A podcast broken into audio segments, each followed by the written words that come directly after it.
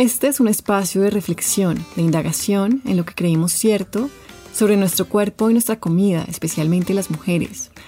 La verdad, cómo nos sentimos con nuestro cuerpo, con nuestro plato, son aspectos de vivir muy grandes. Por eso en este podcast se abarcarán muchos temas inesperados. Hablaremos de otros mandatos incrustados, de esas creencias tipo yo debería que nos atormentan. Deberíamos ser más flacas, más disciplinadas, cuidarnos más, ser más de esto, menos de lo otro. Ideas que nos agotan, que no nos ayudan a conectar con un sentido de vivir que incluya más alegría, paz o satisfacción. Mucho de eso viene de la cultura y vamos a pasar por ahí. Vamos a revisar una cultura de dieta, de violencia estética, sexista, que fomenta el perfeccionismo, el agotamiento, la insatisfacción corporal, las guerras con la comida.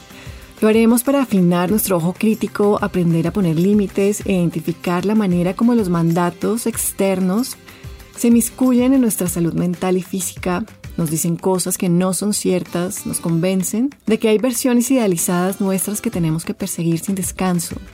Porque también sé que lo necesitamos, en este espacio se fomentará la suavidad frente a nosotras mismas, la autocompasión, la comprensión profunda de que somos suficientes tal cual somos. Yo soy Camila Cerna, soy la autora del libro Yo debería ser flaca, soy coach y me dedico a conversar con las mujeres sobre su relación con la comida, con el cuerpo y todo eso que se teje en el medio. Así que bienvenidas. Caracol Podcast presenta Yo debería ser flaca con Camila Serna.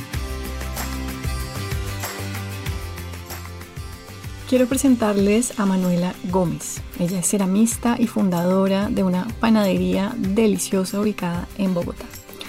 La invito al podcast porque ella quiso participar.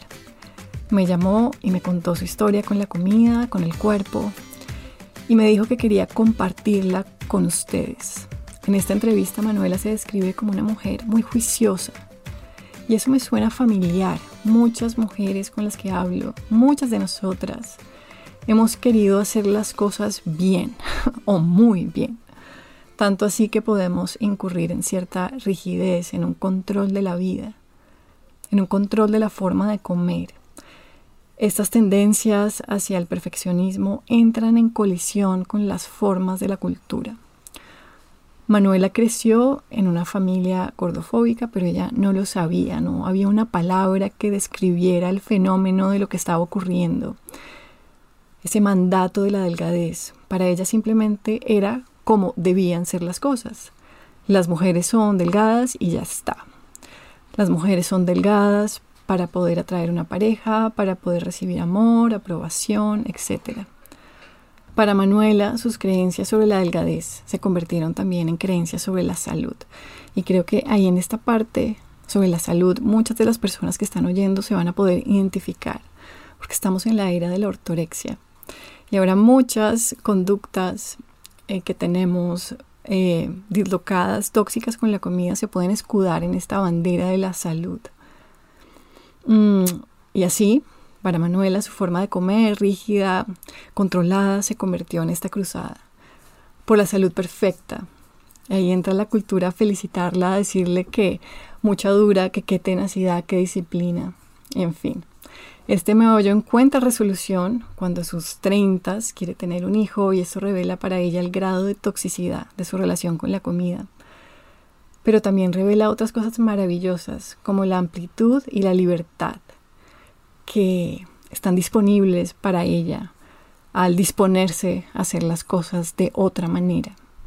En esta conversación hablamos sobre la amenorrea hipotalámica, sobre la importancia del detox mediático, estar atentos, atentas a qué es lo que estamos consumiendo de información.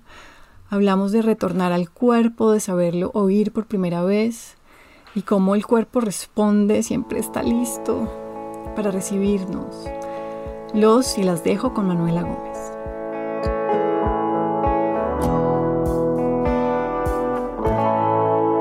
Hola Manuela, bienvenida al podcast de Yo debería ser flaca.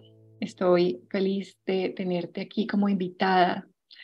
Tú me buscaste querías contar tu historia y yo obviamente soy muy receptiva a escuchar las historias de las mujeres y ah, quiero saber más sobre ti, quiero que la audiencia te conozca, conozca tu historia y vamos a entrar ahí. Nos vas a contar qué fue lo que pasó, por qué te interesó este tema de las luchas con el cuerpo, con la comida, cómo toca eso tu vida. Pero antes, cuéntanos un poquito de ti. Hola Cami, ¿cómo estás? Mi nombre es Manuela Gómez, tengo 34 años y te busqué porque pues te admiro un montón, oigo tu podcast, compré tu libro y bueno, quise contar mi historia porque pues creo que esto le va a servir a muchas mujeres que a veces pues no estamos informadas y creemos que esto no es con nosotras. Entonces me pareció muy importante y te busqué y tú me diste la oportunidad, entonces pues muchas gracias. Soy diseñadora industrial, mm, soy ceramista y hago vajillas. Con mis hermanas Sí, se llama Manola para que me sigas. Bueno, Sí, sí, sí. Em, hago vajillas y con mis hermanas tenemos una pastelería que se llama Buenas Miles digamos que mi lucha con, con el cuerpo comenzó hace bastante tiempo. Todo comenzó cuando un novio me dijo, mi primer novio, me dijo que me estaba viendo más chubby, me dijo así. Entonces ahí comencé mi lucha con dietas y yo... Tu primer novio de toda la historia, digamos, el primer eh, novio que novio toda la, vida. Exacto. A los 13 años. 13, ok. Sí, siempre he sido una niña muy, muy juiciosa, súper psicorrígida y comencé mi primer dieta.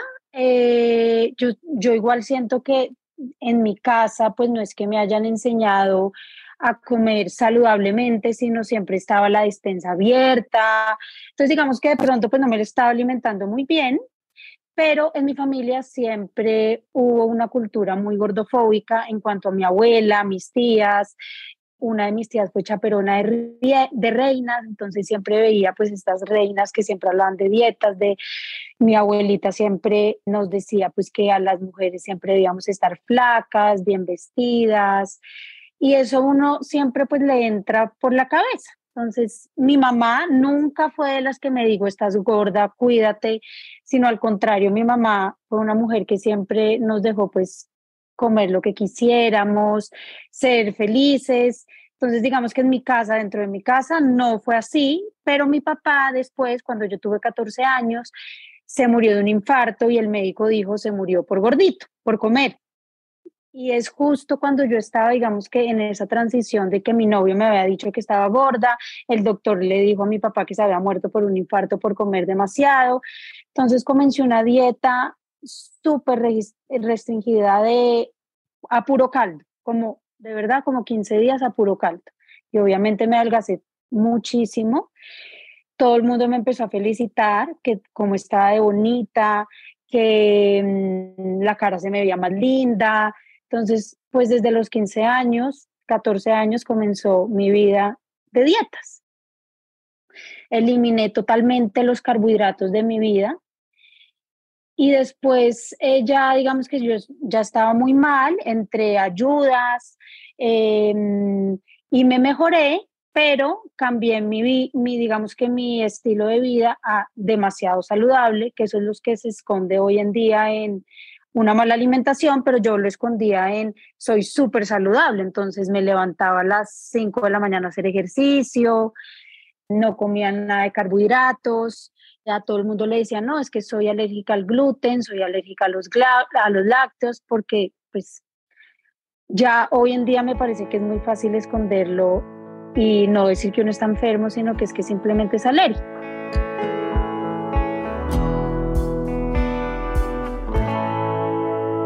Esa, esa, esa, cultura que tú dices que era gordofóbica en la familia, pues ahora lo puedes nombrar, pero me imagino que en ese momento no lo podías nombrar porque inclusive la palabra gordofobia es, pues es, es casi que reciente. Por lo menos yo creciendo, yo en la universidad, en el colegio, yo nunca oí esa palabra. No, total. Antes, antes nunca oí esta palabra y, y siempre pues teníamos que estar flacas. Era el deber ser, era como simplemente lo que toca. Exactamente. porque pues así vas a conseguir esposo, así vas a conseguir novio, si estás flaca, bonita. Y, y adelgacé muchísimo y ahí es cuando la gente te empieza a halagar tu cuerpo. Entonces yo dije, pues esta, sí, esta es mi manera de vivir y yo simplemente es que no puedo comer carbohidratos, no puedo comer azúcar, no puedo comer lácteos y así va a ser mi vida.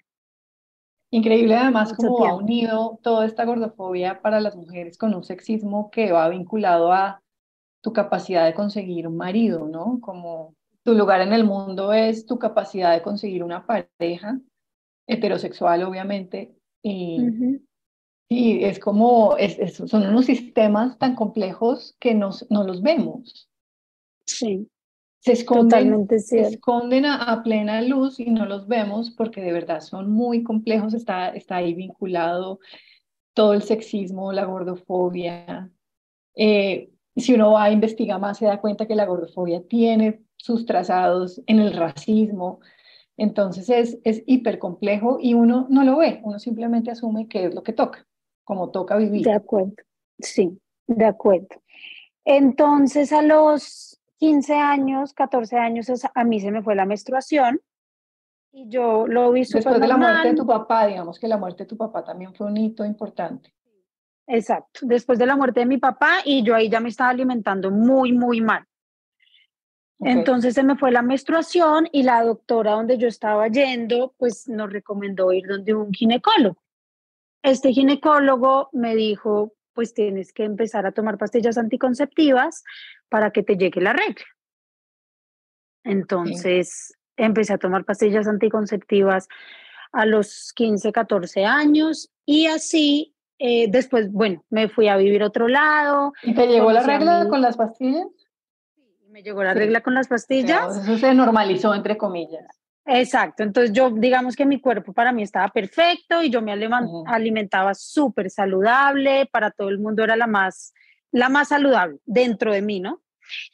Después me casé a los 25 años, conocí a mi esposo, una pareja. Pero en ningún momento, Manu, en todos esos años, ¿alguien levantó como una bandera roja o, o todo fue qué, voluntad la de Manuela, qué saludable que es, cómo se cuida. Nadie, nadie nadie. mira, estás muy rígida, estás muy, no, nada. Pues me lo decían mis hermanas, yo soy la menor de cuatro hermanas, muchas veces pues, y amigos también como, ay, cometí un helado, cometí un postre, y yo no, no, no, es que no, no, pues no está en mi, en mi alimentación. Eh, y de, a mí se, me olvidó decirte que, pues, digamos que los primeros, los primeros eh, años cuando yo comencé mi, cuando comencé mi dieta, eh, obviamente yo me alejé de todo el mundo. Esa era la época que uno salía con las amigas a comer helado o a probar un cóctel.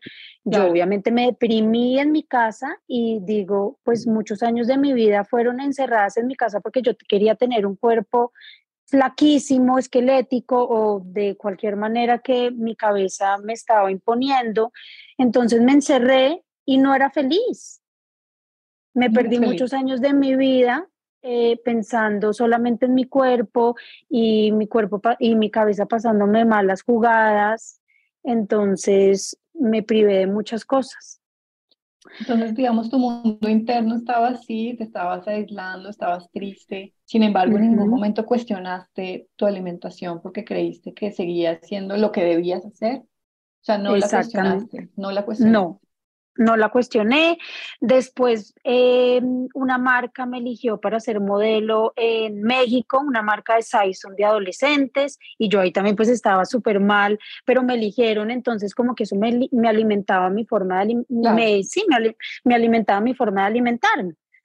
entonces Me, me mandaron a México, me tomaron unas fotos para el catálogo, y igual, bueno, eso fue como a los 16, 17 años. Ya después me fui a vivir a otro lado, ahí es cuando te cuento que conocí a mi actual esposo, que gracias a Dios la vida me lo mandó. Dios de verdad es muy grande conmigo porque él es una persona que de verdad sí tiene un equilibrio en su vida y me ha enseñado a gozarme la vida, digamos que no a fijarme, pues él no me quiere por mi cuerpo, sino por lo que soy, por el corazón que tengo. eh, tiene un balance en su vida, si se come un postre un fin de semana no importa, hace ejercicio balanceado, tiene un balance. Realmente digo, tengo que aprender eso de él. Después, cuando quisimos tener hijos, eso fue a los 29, yo siempre dentro de mí tuve la mentalidad de que iba a ser fácil con un tratamiento de fertilidad porque a mí no me llegaba la regla. A los 29 años dejé de tomar mis pastillas y nunca me llegó.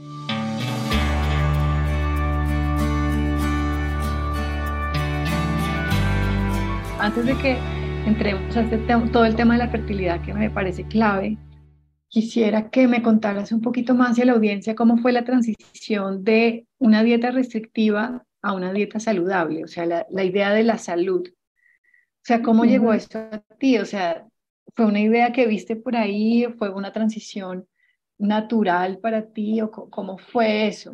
¿Sí me entiendes? ¿Cómo, cómo, cómo fue de repente coger la bandera de la salud?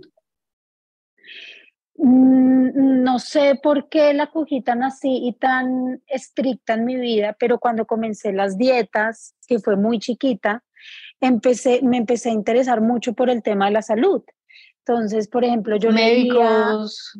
leía, en libros, entonces empecé a leer que los carbohidratos eran malos, entonces los, los dejaba de mi dieta.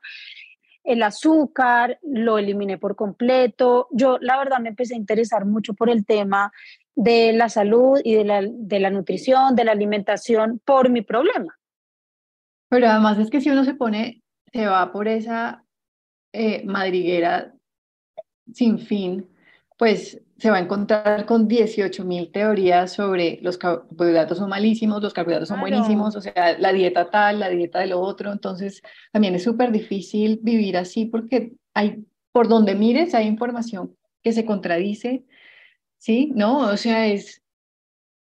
Entonces me imagino que tú fuiste creando tu propia teoría de qué era lo, lo, lo óptimo. Sí, Camilo, la verdad, pues para mí lo óptimo en ese entonces era dejar los carbohidratos, dejar toda la, toda el azúcar. Eh, yo no me comía un postre, una hamburguesa, nada. Eh, dejé, ya en pandemia todo se me incrementó. Empecé a hacer ayunos no de 12 horas, 13 horas, sino de 24 horas. Todo yo lo llevaba al extremo. O sea, estamos hablando de, historia de, de la pandemia.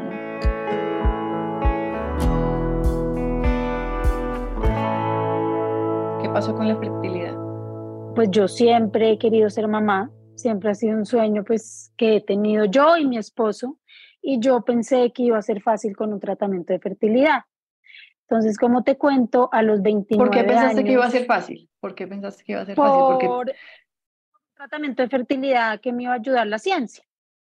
Y porque en tu cabeza, digamos, tú todos estos años de tú te tienes como una tuviste una percepción de ti misma como yo soy muy saludable. Saludable, exactamente. Ajá. Por el tratamiento de fertilidad y además porque yo decía, sí, soy muy saludable. O sea, nada malo puede pasar, sino que es que no me llega la regla y yo de eso sí no había leído qué significa tener la menstruación en una mujer. Como que no me, no me había interesado por el tema hasta ese entonces. Entonces, a los 29 dejé las pastillas anticonceptivas, me di cuenta que nunca me llegó la regla mm, y yo seguía haciendo muchísimo ejercicio. Yo me levantaba muy temprano eh, a hacer spinning, después hacía pesas, después podía hacer una clase de yoga, tres horas diarias y no descansaba. Yo la verdad estaba muy desconectada de mi cuerpo, no sentía los músculos, era como una máquina. ¿Qué implicaciones tiene esto de estar desconectado del cuerpo? Porque eso es súper profundo. Cuando uno dice, estoy desconectada de mi cuerpo, uno está desconectado como de la raíz, ¿sí? como de la intuición, del sentir, de, todo. de un sentido profundo, sensible de la vida. Entonces, ¿qué implicaciones tuvo para tu vida en general estar así? Yo, como te digo, no, no sentía ningún dolor muscular cuando hacía ejercicio no tenía ningún dolor menstrual que tenemos normalmente las mujeres, que nos duela si sea un poquito los ovarios o el útero.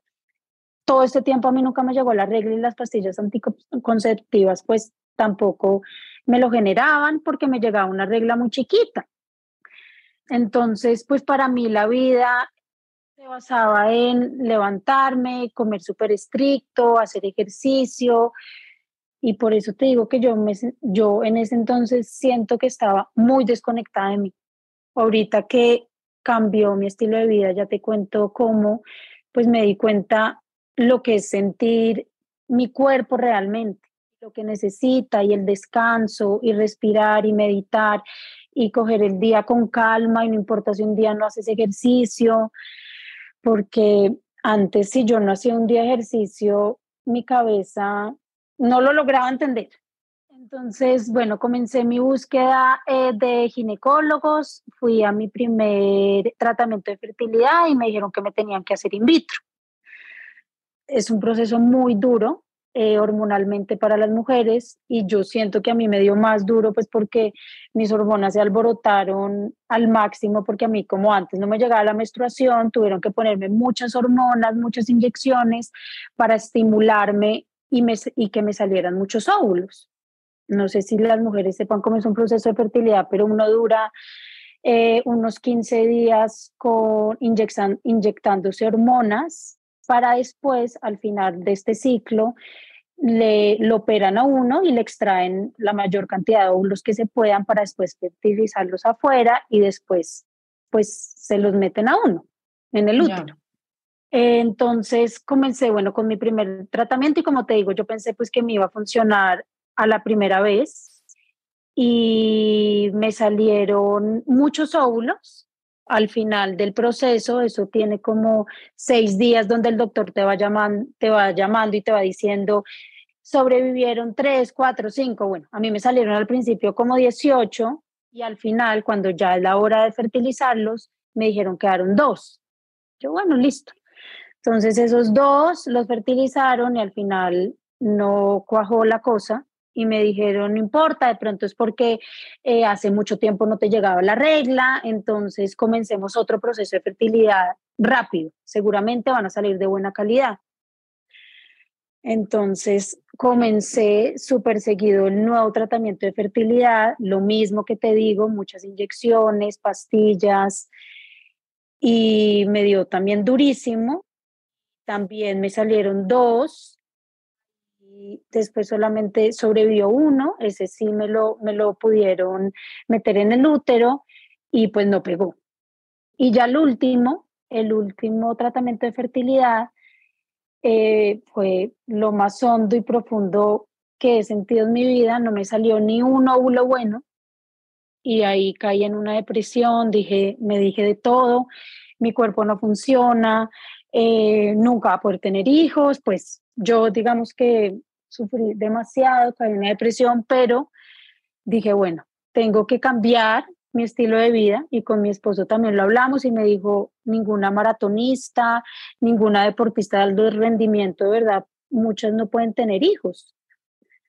Entonces, tienes que cambiar tu estilo de vida y ahí como que él me dijo, este sueño también es de los dos, entonces tienes que poner de tu parte porque si no, nada va a funcionar.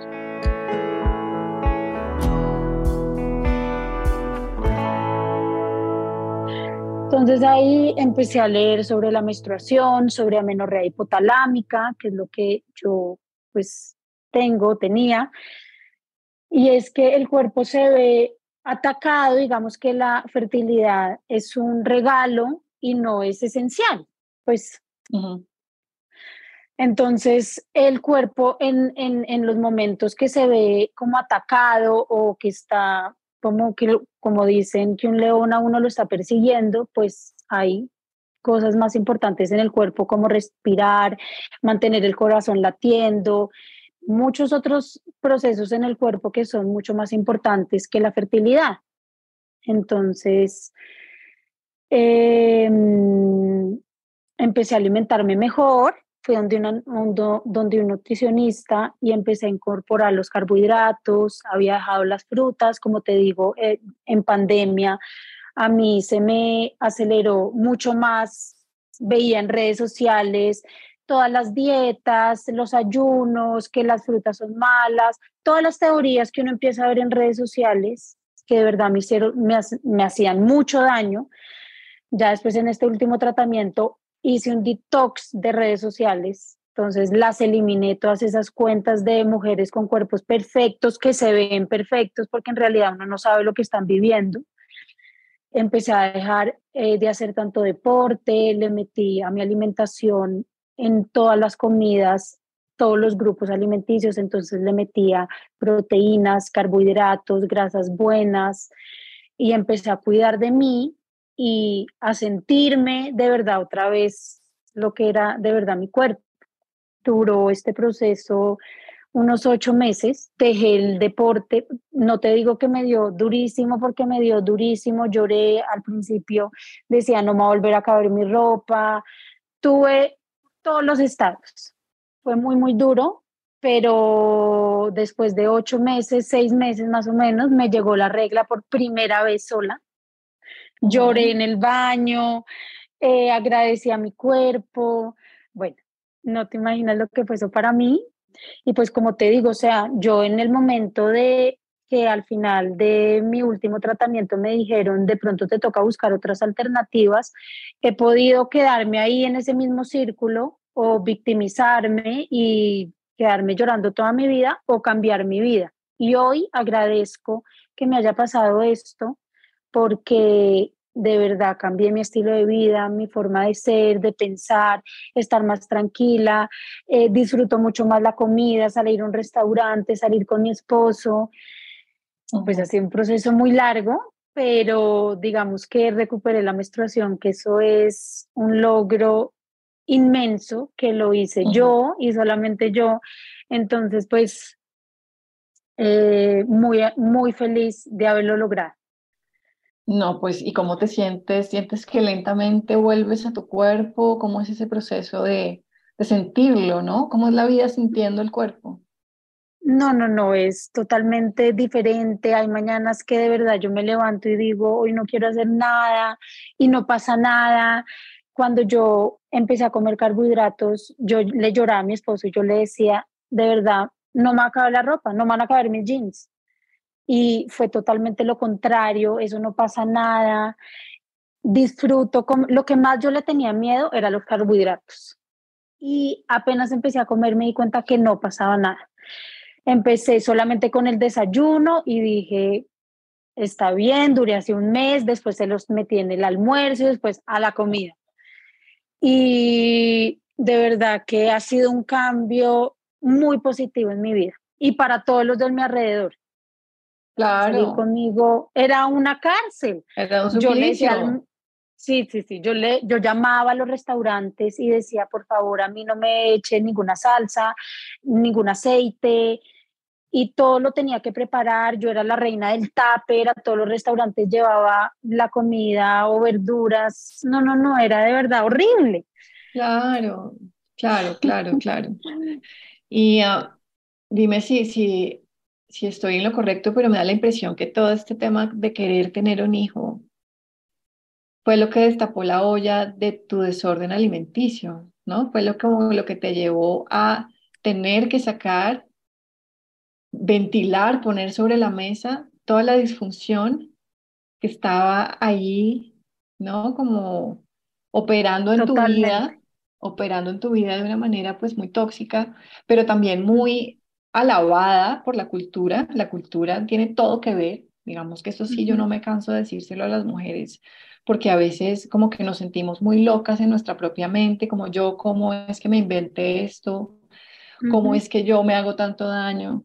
Pero al final uno va y mira afuera, pues obviamente, obviamente que asimilamos una cantidad de cosas locas, torcidas, sobre qué es alimentarse correctamente, qué es tener un cuerpo, sobre todo para las mujeres. Entonces, lo de la fertilidad llegó a, abrir como abrirme la mente. Sí. sí, abrirte la mente, abrir el corazón y obligarte a mirarte, ¿no? Exactamente. Porque como dicen, cuando uno no toca fondo y cuando la vida no, no le hace el chip para verdaderamente cambiar, uno no lo va a hacer. Y si verdad, verdaderamente yo quería cumplir o quiero cumplir este sueño, pues debía cambiar. Y me llevó, te lo juro que a, al momento de más incomodidad en mi vida, pero pues lo supe llevar y tomé esa oportunidad como un cambio. y no me victimicé. Entonces, creo que por eso yo quería contar mi historia, porque sé que a muchas mujeres no les da menorrea hipotalámica y eso muchas veces también me lo pregunté, porque ella hace tanto ejercicio y no se le va la regla, porque ella come tan saludablemente. Pasa eso, la menorrea hipotalámica les da a pocas mujeres o a muchas mujeres, no sé, pero es una oportunidad de cambio que tienes en tu vida. Entonces, yo lo tomé así y voy en mi proceso, todavía no he logrado quedar en embarazo, pero sé y tengo fe que lo voy a lograr, ya voy en buen camino, que me haya llegado la regla y estoy ovulando, ya es una señal muy positiva en mi cuerpo, que está funcionando porque que uno le llegue la regla a la mujer es salud. Claro, claro, claro. Sí, uno como que cuando todo el mundo vive estos temas de manera diferente, entonces una persona que le llega la regla cada mes, pues ni se da cuenta, hasta, se, hasta le da pereza, ay, que llegó otra vez, pero si te la quitan de repente, si ya no está, ahí sí te das cuenta de la función que tiene. ¿Sí? Eh, y también otra cosa que te quería comentar es eso que dijiste, no voy a caber en los jeans, porque ahí está como, como ese discurso del miedo a engordar, ¿no? Que está en la mitad de todo porque desde chiquita aprendiste y desde chiquita aprendimos que engordar era un peligro, que era una amenaza. No solo la gente se muere supuestamente de eso, cosa que no, está comprobada porque no hay causalidad comprobada entre el peso y una cantidad de enfermedades, no hay, no existe la causalidad comprobada, sino la asociación. Sin embargo, en nuestra cabeza se registra que es porque estamos gordas, que se murió porque está gordo, porque no se sabe controlar con la comida.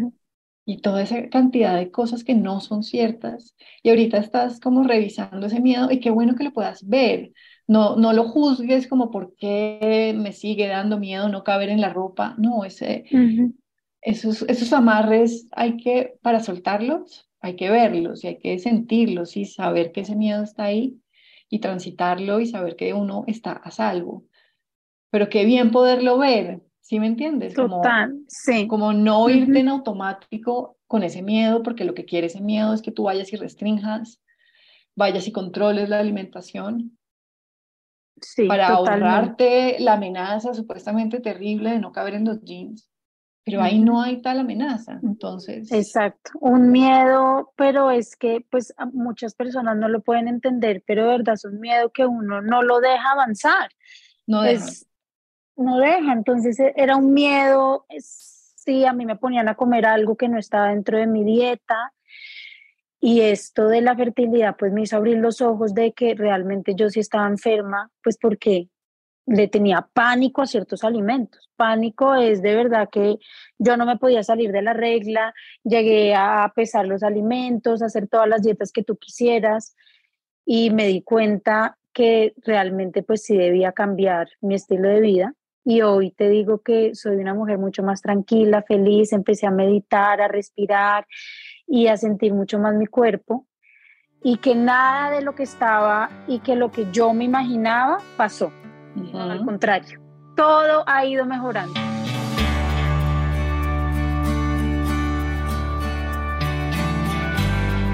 Pues bueno, muchas gracias por compartir tu testimonio, Manuela. Yo creo que hay mucha gente que se puede identificar con al menos una parte de lo que tú cuentas, porque uno va y mira y pues tú eres única, todas somos únicas, cada, pues nuestras luchas son únicas y al mismo tiempo, paradójicamente, son universales. O sea que de repente hay alguien que te está oyendo que no está en el tema de la fertilidad, pero sabe exactamente de qué estás hablando. Y eso es súper sanador si contamos nuestra historia, si podemos ventilar lo que nos ha pasado y mostramos que aquí lo que nos lo que está pasando es que somos humanas en una sociedad que tiene unos elementos súper tóxicos que nos confundimos muy fácil, pero que hay como un camino de retorno y como una esperanza, ¿no? Totalmente. No perder la esperanza, no perder la fe, porque mm, yo sé que va a llegar en, el momento perfecto. Y una última cosa, Cami, es que cuando yo comencé a ir a los doctores de fertilidad, eh, yo les comenté mi estilo de vida y les dije, no, mira, yo hago mucho ejercicio y no como carbohidratos. Y el doctor me dijo, perfecto, ojalá yo no comiera carbohidratos. Entonces, mm. todo eso me lo alimentaban y yo le decía a mi esposo, viste, es que no pasa nada. Bien, no hay que comer carbohidratos. Y en realidad los carbohidratos son esenciales para las mujeres y para las hormonas. Sí, no, total. Entonces, mira cómo es muy difícil realmente si uno va donde un médico y, que es esta figura de autoridad y te valida mm, tu decisión con la comida, pues es muy complicado. Entonces, para toda la gente que está oyendo, los carbohidratos son esenciales, deliciosos, Total. parte de la vida y parte de la dieta. Son súper importantes y cambian todo, porque es que no podemos de repente sustraerlos porque sí, es que están, están dentro de la naturaleza de lo que comemos. Sí, totalmente. Y para las mujeres las hormonas son esenciales, tanto las, las grasas buenas como los carbohidratos. Entonces, ¿cómo has manejado, antes de despedirme, porque me da curiosidad, porque lo primero que de lo que hablaste fue como de unas tendencias al perfeccionismo que son súper comunes y a la rigidez que son factores de riesgo, ¿no? Son factores de riesgo. ¿Cómo te relacionas con esa parte tuya ahora? Pues digamos que siempre... Eso no es que se vaya. ¿sí? No, no, no, no. Siempre he sido muy juiciosa, como te dije anteriormente. Eh, no me salgo muchas veces de las reglas, pero entonces estoy tratando, obviamente, pues de meterle a mi alimentación todos los, digamos que nutrientes, eh, carbohidratos, grasas, proteínas que necesito en cada comida. Y, y, no pasa nada si un día como de más o si le meto más frutas o más carbohidratos. Trato de relajarme, respirar y, y, seguir adelante, que nada va a pasar. Y otra cosa que yo hacía era al otro día matarme si comía un poquito de más en el gimnasio. Entonces, eso hoy en día ya no, no pasa nada. Claro, porque eso me lleva a la conversación que yo tengo tan frecuentemente en este podcast sobre la autocompasión. Porque si hay un antídoto para esas tendencias rígidas, perfeccionistas que nos pasan a muchas y que por cierto también tienen su luz, no es todo la sombra, pero tienen su luz, pero mal llevadas lo, lo hacen sufrir a uno, que lo vuelven tieso a uno y la vida no es tiesa, uno tiene que saber adaptarse. Pero la autocompasión es como ese antídoto, como ese bálsamo que le dice a uno, tranquila, todo está bien, eres un ser humano, no tienes que saber todo, no tienes que tener todo resuelto. Y eso funciona mejor que cualquier otra cosa. Sí, eso es totalmente cierto. De verdad, valorar el cuerpo que tenemos, que es muy valioso, eso es súper importante. Yo aprendí a querer mucho más mi cuerpo de lo que lo estaba queriendo antes de verdad, es, el cuerpo es muy inteligente y me doy cuenta hoy cómo yo iba a traer un niño al mundo si ni siquiera mi cuerpo estaba bien alimentado. Entonces, es que eh, era imposible. Hoy en día me doy cuenta, pues, cómo los óvulos me iban a salir bien si yo no estaba bien nutrida. Sí, no, seguramente todo este proceso, no solo con tu cuerpo, sino con la relación con tu mente, con tus emociones, pues es muy ha sido un cambio de chip, sí. Y entonces estoy segura que a muchas mujeres de pronto, pues que están en, en el mismo círculo, que hay veces que uno no ve salida, si la hay, hay que bajarle al ejercicio, a alimentarse bien, alimentar el alma, que también es muy importante, bajarle el estrés, que pues yo sé que es muy difícil, todos tenemos muchos estreses, tristezas, pero sí se puede lograr con digamos que manejando la mente, meditando más, respirando, yoga, meditación. Antes esto, esto no era, digamos que yo no lo veía como un ejercicio porque yo me mataba haciendo pesas, spinning, cardio. Hoy en día disfruto meditar, hacer yoga. Mis mañanas son totalmente diferentes a las de, las de antes.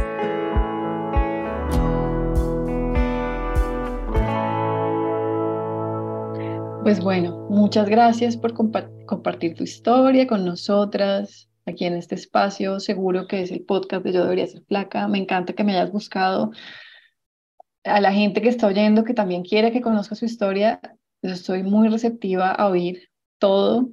Me encanta que la gente cuente, narre y explique lo que le ha pasado, porque así entre todas vamos entendiendo que, que estamos juntas, ¿no? Que no estamos solas, que nos atraviesan muchas cosas que nos, que nos competen a todas, que la, la, la lucha no es solitaria.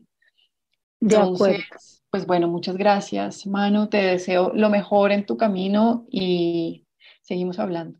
Bueno. Gracias a ti, Cami, por la recepción a mi, a mi llamado.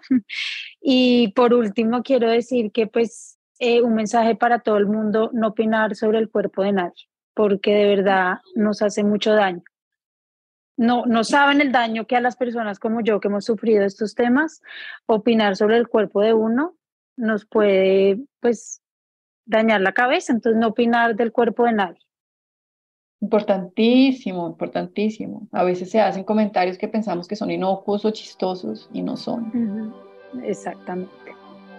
Y eso no quiere decir que no podamos tener el juicio, porque eso a veces confunde a la gente. Como vivimos en una sociedad gordofóbica, muchas veces nuestra mente se va a preferir ciertos cuerpos porque hemos sido adoctrinados para ver así.